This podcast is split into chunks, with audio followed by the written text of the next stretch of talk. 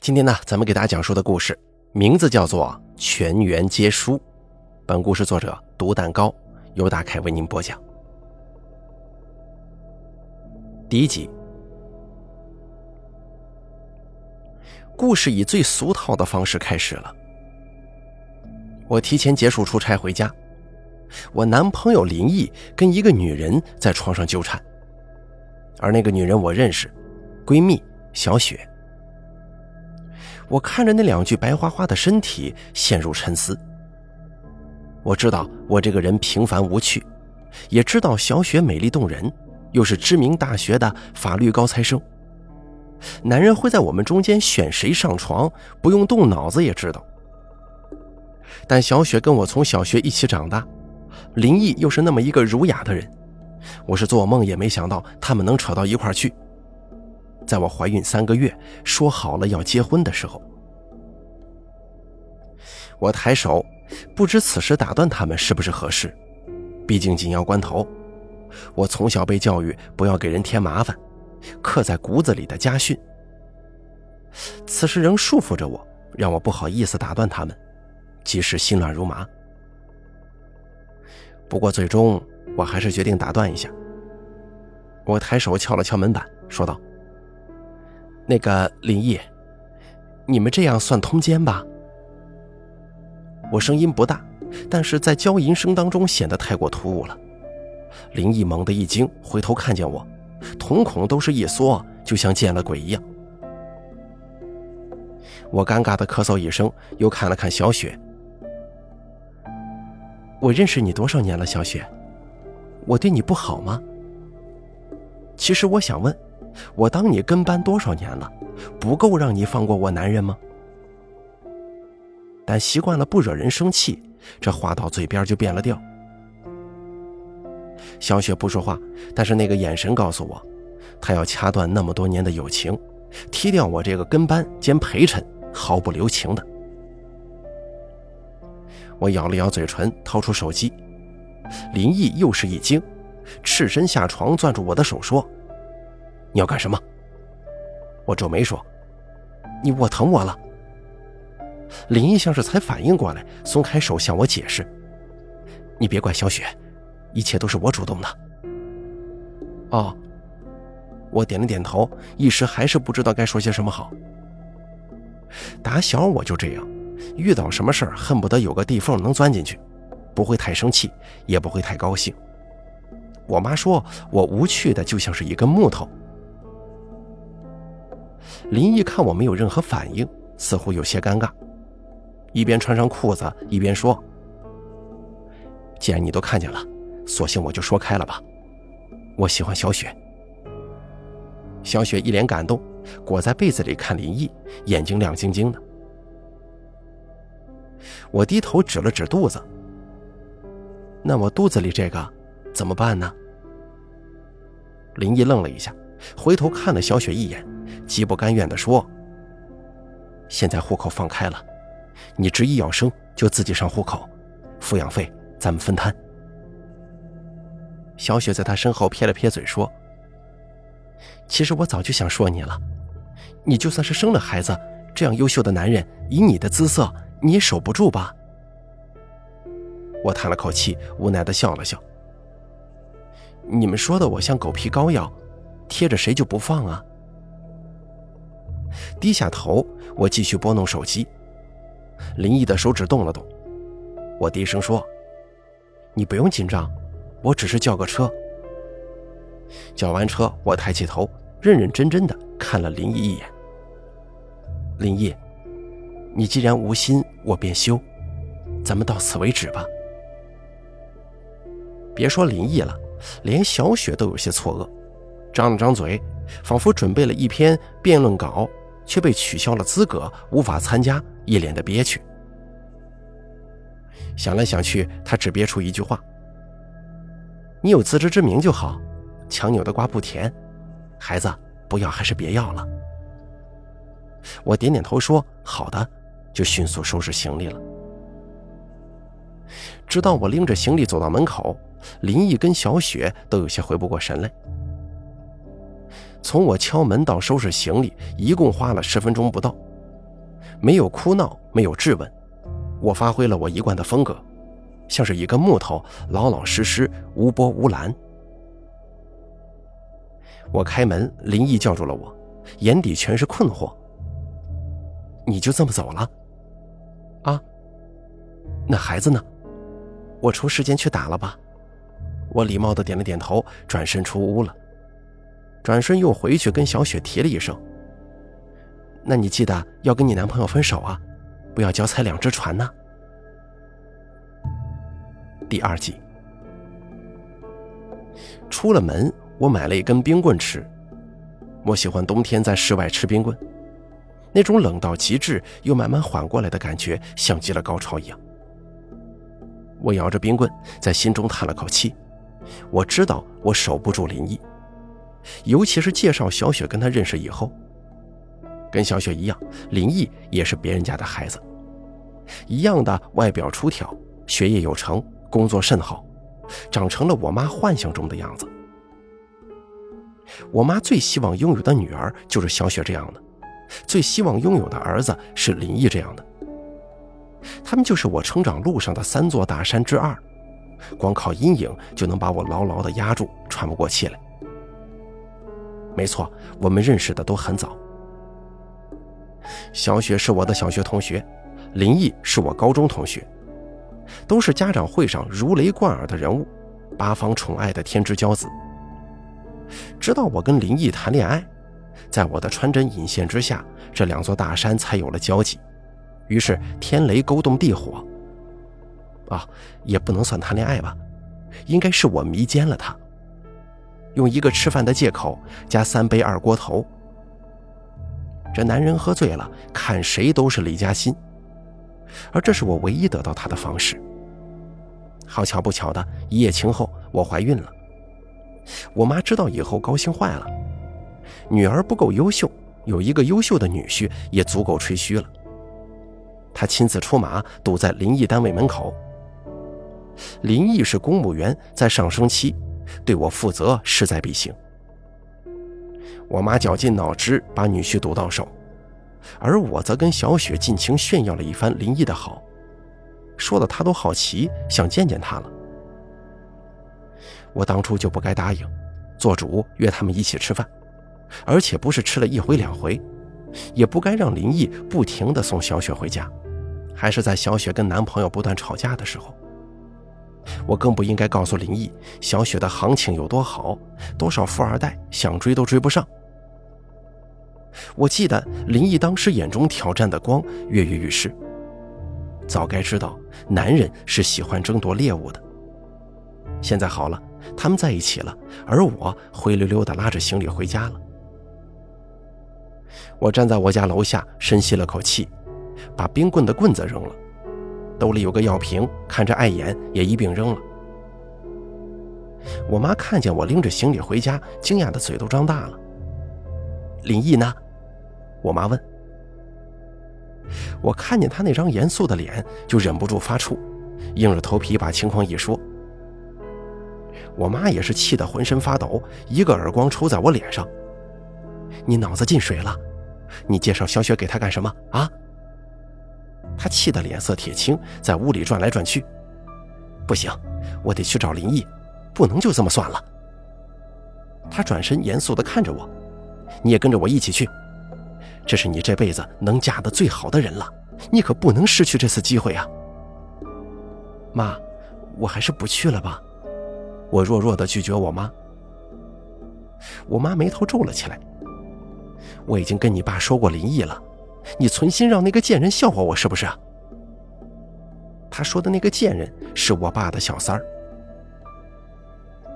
我爸常年不回家，在外头跟小三儿恩爱了几十年，就差一张结婚证了。他们还生了个儿子，当年就是因为这个儿子，我妈输了。虽说我爸不让我妈跟小三儿见面，也不让我跟那个弟弟见面，可我妈还是打听到了，那个弟弟俊俏聪明。人人都说他将来会有大成就的，我爸都快把他宠上天了，而我已经忘记我爸长什么样了。这个夺走我爸的孩子，就是我头上三座大山中的最后一座，这又是一个别人家的孩子。我妈打听他一次，回来就恨铁不成钢的骂我一次。从三岁起，我已经习惯了。我也没办法，我不漂亮，不聪明，人木讷，我改不了，真的改不了。第三集，我妈到处堵林毅跟小雪，可这次，她谁都没堵着。我偷偷给林毅和小雪发微信，告诉他们我妈的行踪。我妈还得上班，快退休了。她一向要强，要站好最后一班岗，总不能二十四小时去找人吧？林毅跟小雪从一开始的诧异，到后来对我多多少少有点感激。林毅还想请我出去吃顿饭，当面说声对不起。我感觉我认识他到现在，这是他对我最诚恳的时候。可是我没去，我上班很忙，下班的时候也很忙。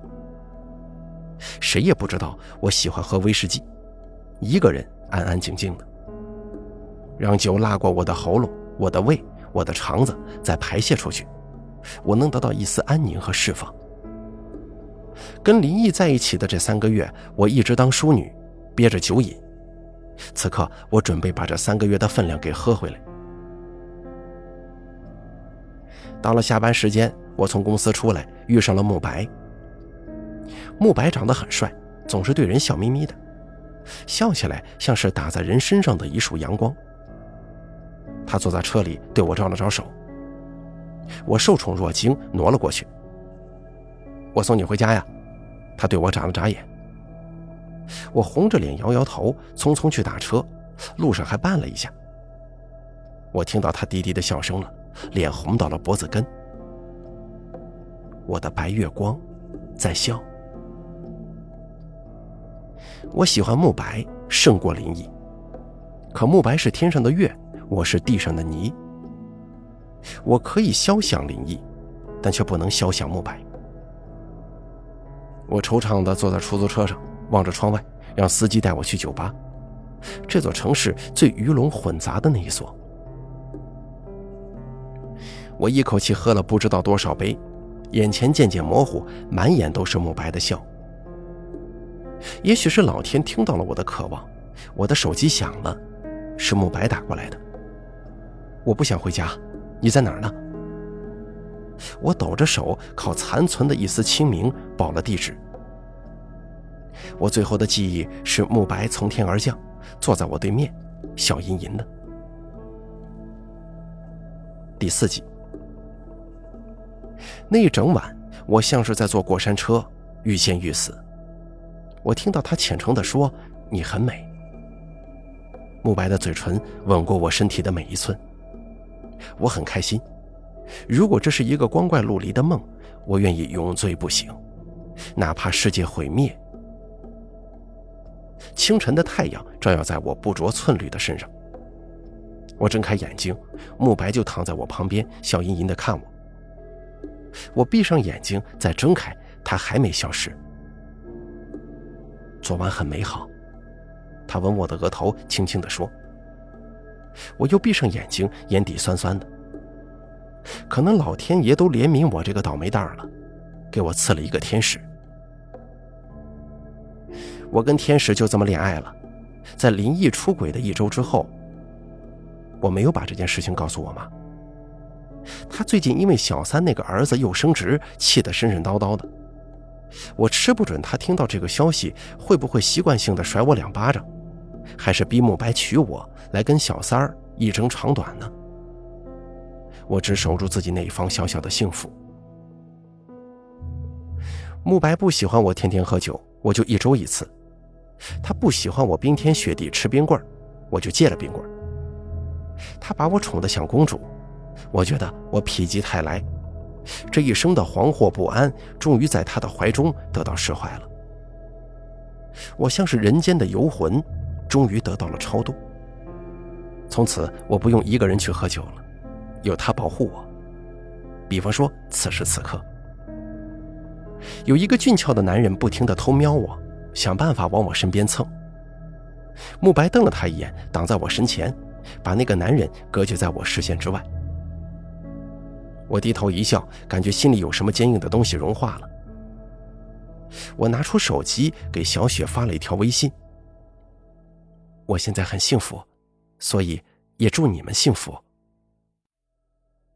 小雪过了很久发给我“谢谢”两个字，片刻之后又发来几个字：“我们还是朋友吗？”我微笑不答，只回了一句：“希望你跟林毅多多加油，早生贵子。”我是真心的。慕白凑过来看我手机，十分吃醋：“你跟谁聊呢？笑得那么开心。”我给他看聊天界面：“我跟我的好朋友秀恩爱呢。”慕白也笑了。我迷恋的看着他眼中的星辰灿烂，突然鼓起此生最大的勇气，对他说。慕白，你愿意跟我结婚吗？慕白没说话，音乐太吵了。第五集，晚上的时候，慕白送我回家，他送我到楼下，吻了我就走了。我转身要上楼，一个黑影从暗处扑了出来，突然捏住我的肩膀，俊脸上带着冷笑：“你倒是开心呢。”是酒吧那位俊气的男人。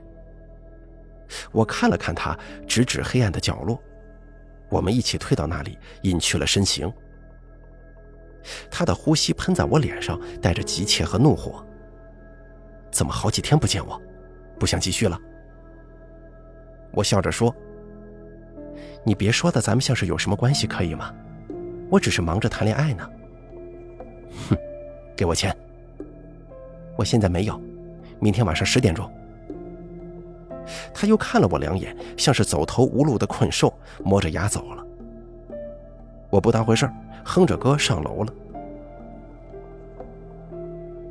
第二天下班，我想跟慕白去吃泰国菜，可慕白要去看他爸妈，我们暂时没有公开我没有去的名分。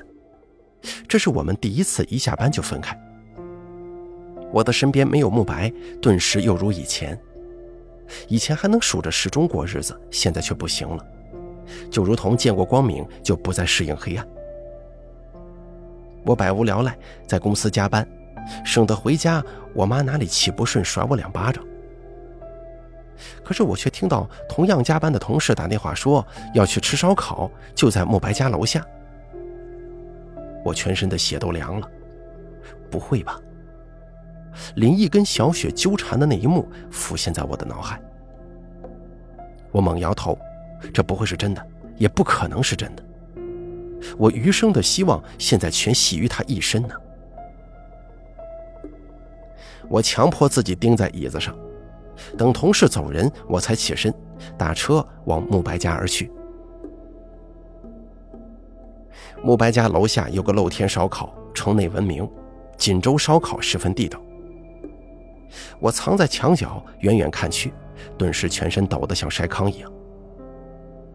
慕白坐在烧烤摊上，跟一堆同事吃得十分畅快。我屏住呼吸，死死地盯着慕白，等着待会儿有什么女人突然出现，坐在他身旁。我不知道到时候该怎么处理。我想，我可能会装作不知道。只要慕白不说，我就还想守住这一方小小天地，藏身其中。可是等了半个小时，一个女的都没有，只听见慕白说：“行了，人齐了，咱们开吃吧。”我长舒了口气，原来是偷空跟男同事喝大酒看大山呢，吓死我了。我转身想悄悄离开，可就是那么巧，慕白的声音像是灵巧的蛇，从身后钻到我的耳中：“来来来，那娘们向我求婚了。”你们该给钱给钱呢！我定住了脚，头上冒出一滴冷汗。如果慕白此时住口，我一定会发疯一样的跑远。可是偏偏他不懂得住口。我跟你们说，昨晚在酒吧他求婚了啊！一个月内让他心甘情愿嫁给我，怎么样，哥们儿完成的还不错吧？这才半个月呢。半个小时前跟我道别的同事笑着说。你说求婚就求婚了，谁能证明啊？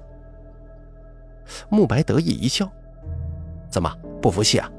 那明天让他再求一次，我给你们录下来。”哎，不了不了，我们信，就冲他看你那个眼神，我们就信了。一阵嘻嘻哈哈当中，几个同事掏出手机给慕白转账。慕白笑眯眯的，满脸阳光。我立在原地，脑中一片混乱。有个尖利的嗓音在颅腔内厉声喝骂：“你就是个废物，长相长相不如人，脑子脑子不如人，胆量也不如人，考个这么一个破专科，你说你还能干什么？你怎么不去死呢？”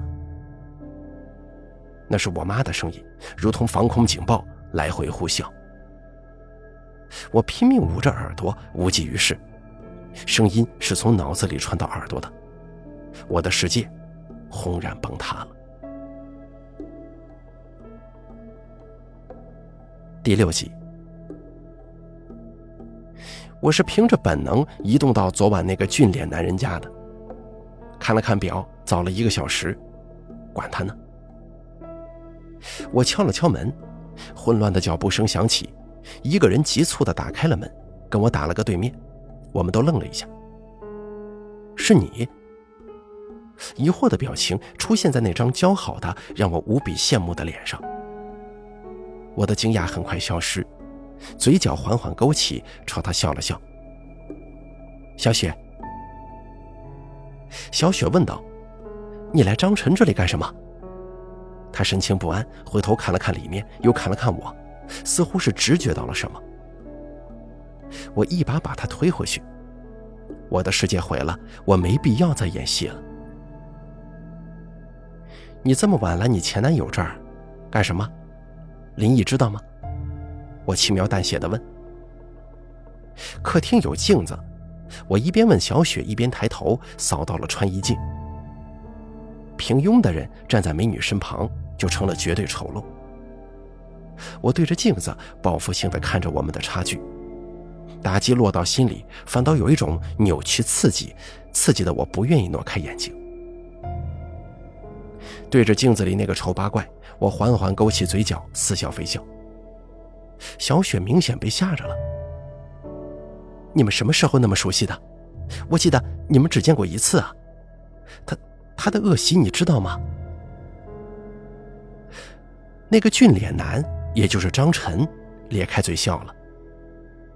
我的好姐姐怎么可能不知道？他的弟弟吸毒啊！我晃了晃手指，错，你不是我弟弟。我低下头看着自己的手，全身也只有这一处能够拿得出手了。现在想想，慕白夸我的所有的话，只有你的手最漂亮，听着有几分真心。我看着我的手，叹了口气。你是我的三座大山之一。小雪惊惧起来，到底怎么回事？张晨笑嘻嘻地说：“你以为你抢了她的男朋友吗？猪脑子！你你说清楚怎么回事？”小雪止不住的颤抖，看得我只想笑。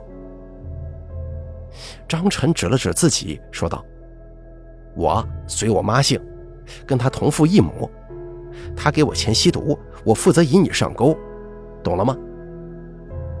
他可能刚嗨完，光明正大的把自己暴露了。不过我也不在乎，所有的步骤已经完成，现在只等六个月后。啪的一声，引爆了。张晨继续摇头晃脑，逼近小雪。我呢，跟你吵架都是受他指挥的，明白吗？林毅那小白脸要送你回家的时候，我就负责跟你找茬，让你俩顺理成章做一对狗男女，懂了吗？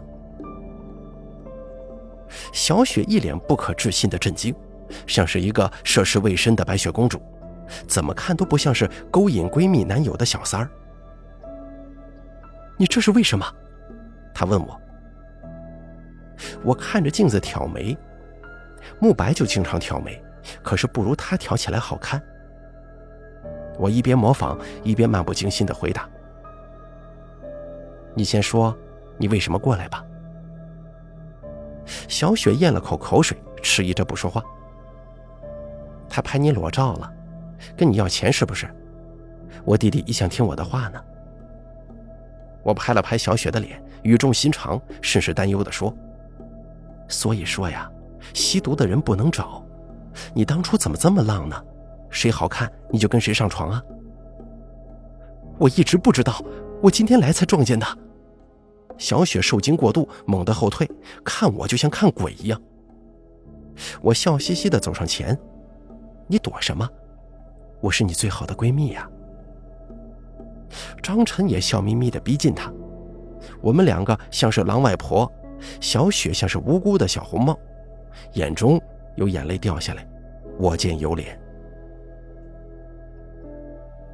我不喜欢她那张脸，我想把它抠下来，扣在我脸上。我们越逼近，张晨嗨大了，开始动手动脚。小雪尖叫一声，眼神往茶几上一扫。突然握住果盘上的水果刀，冲我们尖叫：“你们别过来！”我笑出声了，走到小雪身旁，轻声跟她说：“记不记得，小学的时候你每次考一百分，我都跟你说一句话。”小雪哭的声音都抖了。“你说你不想活了？”我赞赏的拍了拍他的脸。“你每次考一百分。”我就要被打个半死，可我妈就是不明白，我真的不如你，打死我也考不过你呀！我绕到小雪身后，看着她哭得直抖动的肩膀，伸手按住。但我说不想活了，的的确确是真的，所以你别拿刀吓唬我，我求之不得。张晨看见我按住小雪，笑嘻嘻地走上前：“你帮我按紧点。”我出个火，他已经神志不清到忘了我是他血缘上的姐姐了，开始解开皮带。我挑挑眉，笑了笑，捉住小雪的手，在小雪耳边轻轻地说：“我帮你把刀握紧一点。”小雪还没反应过来，我猛地把她往前一推，两个人的力量加起来，把刀握得死死的。只听“扑哧”一声，透入皮肉，钻进张晨的身体。张晨猛地瞪大眼睛，僵住身体，死死地捉着小雪的手，一点一点倒在了地上，还抽搐了两下。我看着他委顿在地上，血汩汩地流出，我感觉头皮一阵放松。三座大山终究抵不过愚公移山。小雪眨了眨眼睛，爆发出一阵尖叫，歇斯底里，撕心裂肺。像是世界上最好听的背景音乐，让人舒服的想眯起眼睛打盹儿。在这音乐声当中，蹲在张晨身旁，极轻极轻地对他说：“其实我小时候经常偷偷去你学校看你，看看你是不是真的很优秀，你知道吗？”张晨说不出话，喉咙里发出咳咳的声音，眼珠子吃力地朝我转过来。恳求的指了指我的手机。你想让我救你吗？张晨眨了眨眼。我看了看张晨的伤口，扎在脾脏上了。那是我每次看到张晨都要用眼神演习一下的位置。我慢吞吞的笑了笑。好，稍等，姐姐救你。我一边用龟速拨打电话，一边闲话聊家常。你呀，从小优秀到大，让我特别头疼。我因为你被我老妈拿火钳子烫过呢。张晨的眼神开始涣散，小雪还在尖叫。我在张晨耳边最后说了一句话：“找人勾引你吸毒，可是费了我很大劲的。”张晨猛地倒吸一口气，死命死命地瞪着我，可是没用了，他只有出的气。没有进的气了。电话接通，我跟幺幺零接线员报了位置，低头笑了。真不枉费我在那么鱼龙混杂的酒吧混了好几年，即便我如此平庸，也几次差点被强奸呢。付出这么大的代价，终于找到个漂亮妞，吸毒急用钱，我一个月给她一万块钱，她就愿意拉张晨下水。那个妞跟小雪一样，十分好看，十分招男人喜欢，哄得张晨团团转。可惜他死得早。第七集，警察跟救护车来的时候，张晨已经死透了。我跟小雪都被带到了公安局。林毅跟我妈、张晨的爸爸妈妈全来了，聚齐了。我对着我生理学上的父亲笑了笑。张晨的妈妈，那老三扑上来要挠花我的脸，被我妈两把推倒了。他嚎啕地说：“肯定是你，是你害死他的。”我妈冷笑，十分畅快：“这是天理报应，活该。”我那个父亲甩了我妈两巴掌，又想扑上来打我，被警察拦住了。我妈愣了愣，也坐在地上嚎啕起来，场面十分热闹。而我像是在看百老汇歌剧。我坐在审讯室，垂目看着自己的双手，干干净净，没沾上过一点血，还是慕白喜欢的那双手。警方调查到最后，没有任何证据证明张晨的死跟我有关，我只是一个给弟弟送毒资的糊涂姐姐。小雪被关在了派出所，而我回了家。我妈难得做了一桌好饭给我，高兴得不得了。那个眼中钉、肉中刺终于除了，我也高兴。这下子大山只剩最后一座了。我发了一条朋友圈，是愚公移山的动画截图。林毅很快发语音给我：“我知道是你，小雪是无辜的。”我现在已经把挑眉这个动作练得很熟练了。挑着眉没回他，林毅很执着。我会找到证据的。我拉黑了他，回到了正常生活里，每天上班下班回家吃饭。我妈心情很好，听说那老三疯了，我爸每天焦头烂额，还寻摸着找人再生一个，趁他还没老的时候。我妈恶狠狠地咒他，再生个小毒虫，再生个讨债鬼。他早就忘记了以前是怎么嫉妒张晨优秀的。我低头吃饭，不搭茬。我在想慕白。慕白越来越忙，现在已经跟我不再联系了。我是个老实人，自然不能撒泼打滚去闹他，只能无奈接受。我只是个赌注。我模仿他的动作表情越来越熟练，想他的时候，我就对着镜子看看自己。日子不知不觉过了六个月，我妈偶尔会想起我肚子里的孩子，心心念念找林毅的麻烦，跟林毅在单位大战了三百六十回合，林毅赔了一大笔钱给我妈，也丢掉了升职的机会。我看着越来越大的肚子，笑笑不说话。这孩子要真是林毅的，我怎么会留着？那可是压着我的最后一座大山呢。我这个人平平无奇，没什么与众不同的地方，唯一有一点就是格外记仇。压根儿我就没怀过林毅的孩子，跟他在一起的时候，我靠吃避孕药来停经，那瓶药离开他家当天就被我扔了，这孩子是慕白的。第八集，六个月整的时候，我去找了林毅。他一脸胡茬，不复风华。我对他温和一笑，毫不在意他嫌弃的眼神。很快被人嫌弃的要变成他了。我慢条斯理地说：“张晨有艾滋病，你知道吗？”林毅一下僵住了。你怎么知道？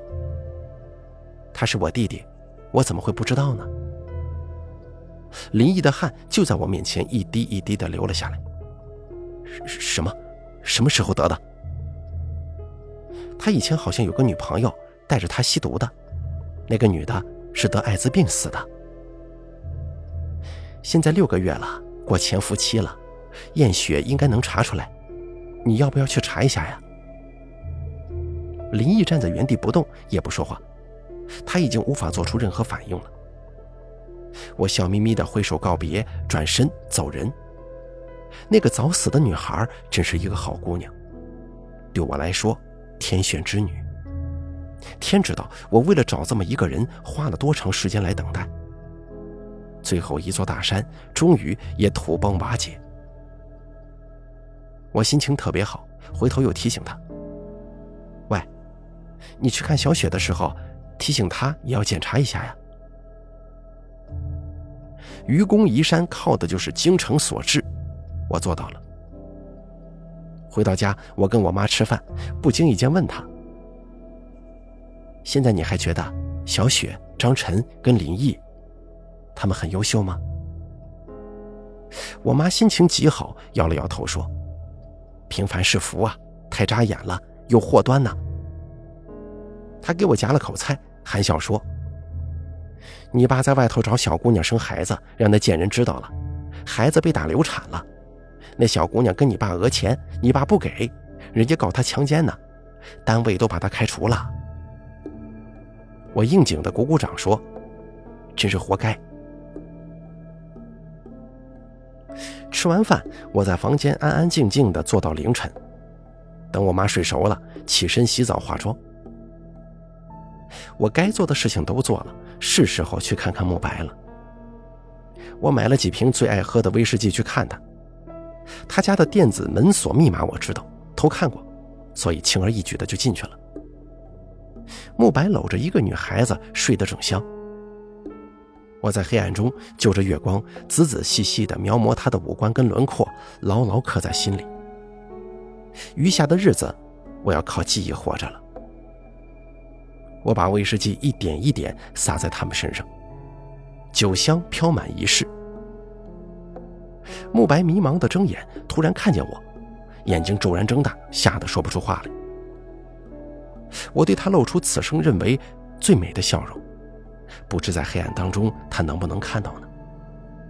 但愿他能吧，这样下辈子他还是会记得我的，哪怕是带着恨意，记得就好。火机咔嗒的声音在黑夜当中格外响亮，慕白身边的姑娘也迷迷糊糊的醒了过来。看到我，她张了张嘴，陡然发出尖叫，划破夜空。慕白也终于反应过来，大叫着跳起来，可惜晚了。我带了好几个打火机，点亮一个扔上去，再点亮一个扔上去，一边扔一边退。点点微光，像是我幼年无数次考不好被赶出家反省的时候，在天上陪我的星星，十分亲切。本来我可以是最后的赢家，可是因为你，全员皆输了。我在火光里看着慕白挣扎、嚎叫、打滚，轻轻地对他说，眼里好像有生理盐水流出来，但很快又被火光蒸腾掉了。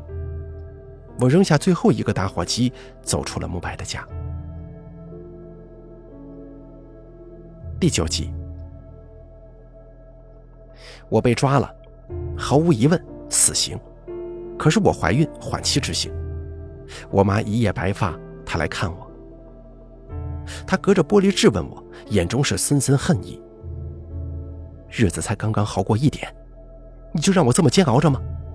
我上辈子是欠了你们爷俩的吗？要是那个贱人现在清醒了，他怎么看我笑话呀？我低头断了最后一丝念想。母爱这个东西，老天爷没想着给我，我们母女没有缘分。我深吸一口气，看着自己的手，那是慕白在我身上唯一喜欢过的部位，也是送他上黄泉的祸首。我抬手问我妈：“这双手挺好看的吧？你身上就没一样东西好看，你就是个讨债鬼呀！”我心里有根弦早已不堪重负，就在这一瞬间突然断了。你知道小雪为什么好看吗？是因为她妈妈好看。你知道林毅为什么聪明吗？是因为他妈妈是高材生。你知道张晨为什么得宠吗？是因为你老公喜欢他妈。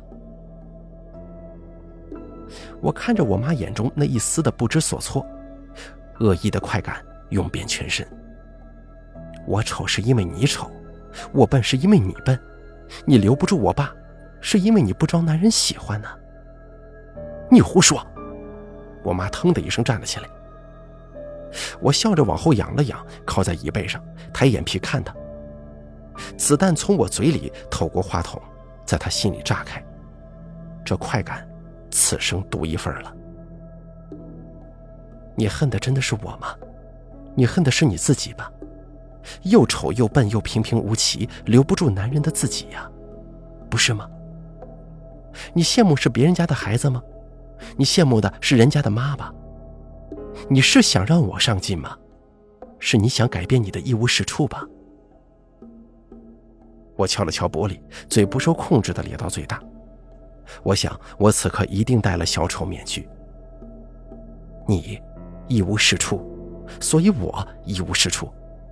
你恨的应该是你自己。我一字一句，慢慢的把子弹打到他心脏正中间。我妈“通”的一声甩掉话筒，连连后退，像看怪物一样看着我，最后呜咽一声，捂着脸跑了。我静静的看着她的背影。不久以后，我将在弟弟的地狱里燃烧。我亲爱的妈妈，你就留在地上的地狱里煎熬吧。我恨你，我也爱你。除了爱你，我不知道还能爱谁了。慕白都死了。哦，对我还有孩子，我珍而重之的抚摸着肚子站了起来。我妈那么恨我，不会管这个孩子的，慕白的家人也不会。管教说了，现在福利院管理正规，孩子有正常的成长环境。这个孩子会带着我全部的爱出生。我希望是个女儿，可以正常长大的女儿，没有妈妈，没有爸爸，也就没有失望。我的灵魂会在地底受烈火焚烧，永世不再超生，为他赎罪，为他祈祷。两个月后，我的孩子出生了。我此生唯一一次如我所愿的事儿，就是我生的真的是个女儿。不管之前老天爷怎么拿我寻开心，此刻我感激老天爷。孩子张着嘴发出细嫩的哭声，牵动我全部心绪。他吃了我的奶就被抱走了。我在牵肠挂肚的思念当中等待死亡的到来。快要执行死刑的时候，我妈又来看我了。我一见到她，心就凉到了谷底。我妈怀中抱着一个小小的婴儿。我女儿为什么在你这儿啊？为什么？我疯狂地拍打着玻璃问她。除了我，谁还要她呀？我妈冷冷地看着我，情势逆转，这一次她占据上风。她低头端详着我女儿，比你小时候好看多了。把我女儿送进福利院吧，我求你了。我不寒而栗，她的眼神我太熟悉了。可是我妈抬头看着我，皱起眉毛：“你是不是疯了？这是我外孙女啊！”她下定决心地说：“这次我一定要把她教好了，让她出类拔萃。”我从心底生出了恐惧。我小小的女儿没有任何抵抗力，就那么躺在他怀中，静静地看着他。妈，我求你了！我之前对他的打击，此刻被他十倍奉还。我妈缓缓摇头。我身子滑坐在地上，绝望如同黑色的岩浆，呼啸着把我淹没。我妈又说了什么？我没听清，我只记得最后一句话：“你爸又找了个小姑娘，怀上了，估计又是个毒虫。我得把我外孙女教好了，不能比她生的那个小杂种要差呀。”好了，全员皆输的故事演播完毕，感谢您的收听。本故事作者毒蛋糕由大凯为您播讲。